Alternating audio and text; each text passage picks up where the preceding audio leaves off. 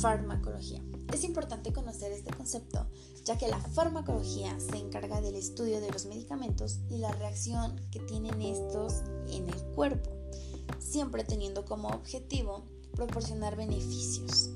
La farmacología se apoya en la farmacocinética, que es la medición temporal del medicamento en el cuerpo, es decir, el tiempo que tarda el fármaco en el organismo.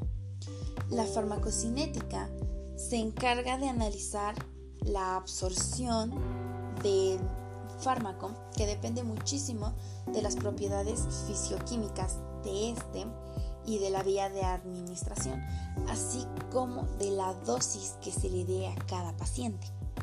También analiza la distribución, que ocurre mediante la circulación sanguínea, que a su vez lleva el fármaco a los tejidos.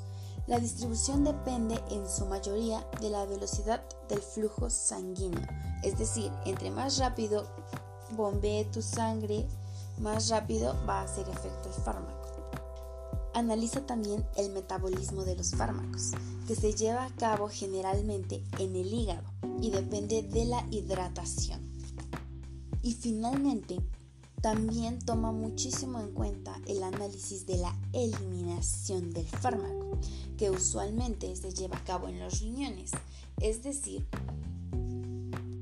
el momento en el que sale el fármaco del cuerpo.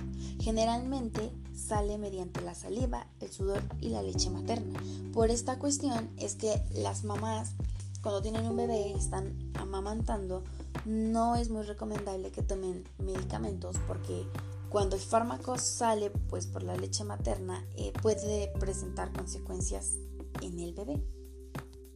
También es importante mencionar que la farmacología se apoya también en la farmacodinamia, que se encarga del estudio de los efectos de un fármaco en el organismo. Es decir, analiza los efectos que tiene los medicamentos en el cuerpo, ya sean positivos o negativos. Es decir, que tengamos los resultados esperados después de un tratamiento o algo que estaba fuera de lo planeado. Los efectos pueden ser primarios, que hace referencia precisamente a los eh, resultados esperados, que el paciente sane y que todo vuelva a la normalidad pero también existen efectos tóxicos que se dan cuando el medicamento tiene una reacción no esperada y el paciente empieza a presentar reacciones extrañas o fuera de lo normal. También existen los efectos letales, que al igual que los efectos tóxicos son reacciones inesperadas en el organismo que pueden llevar incluso a la muerte del paciente. Es importante conocer el concepto de farmacología y los conceptos farmacocinética y farmacodinamia y cómo se relacionan con nosotros porque pues los tres están ligados a nuestra salud, ya que cuando nos enfermamos acudimos inmediatamente al médico. Este nos va a extender después de hacernos un análisis, obviamente, un chequeo médico, una consulta, nos va a extender una receta médica con la finalidad de que nos recuperemos y pues regresemos a la normalidad. Sin embargo, en algunas ocasiones los resultados no son los esperados, pues se presentan otras reacciones pero esto no significa que el fármaco o peor el médico que nos atendió sean malos.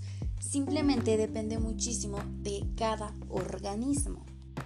Pues hay organismos que realizan de manera inmediata el metabolismo de los fármacos, pero hay organismos que lo retienen. Entonces, no es que el médico nos haya dado una dosis que no era del medicamento o que definitivamente el medicamento sea bastante malo porque no sentimos una reacción.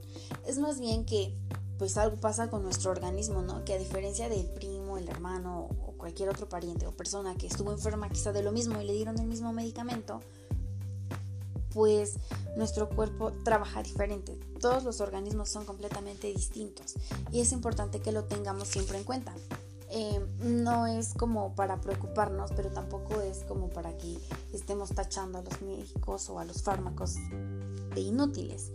Es nuestro cuerpo el que hace que el medicamento funcione o no, el que el medicamento tenga las reacciones esperadas o no.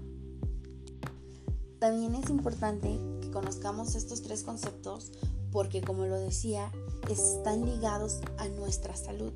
Y cuando nosotros decidimos automedicarnos, que porque al vecino, al primo, a su tanito, a fulanito, les funcionó tal medicamento para lo mismo que yo, de lo que yo presento síntomas, pues obviamente no, no va a funcionar. O sea, quizás sí, pero la mayoría de las veces no funciona también en nosotros, porque los organismos reaccionan diferente y pues podemos bañarnos nosotros si nos estamos automedicando.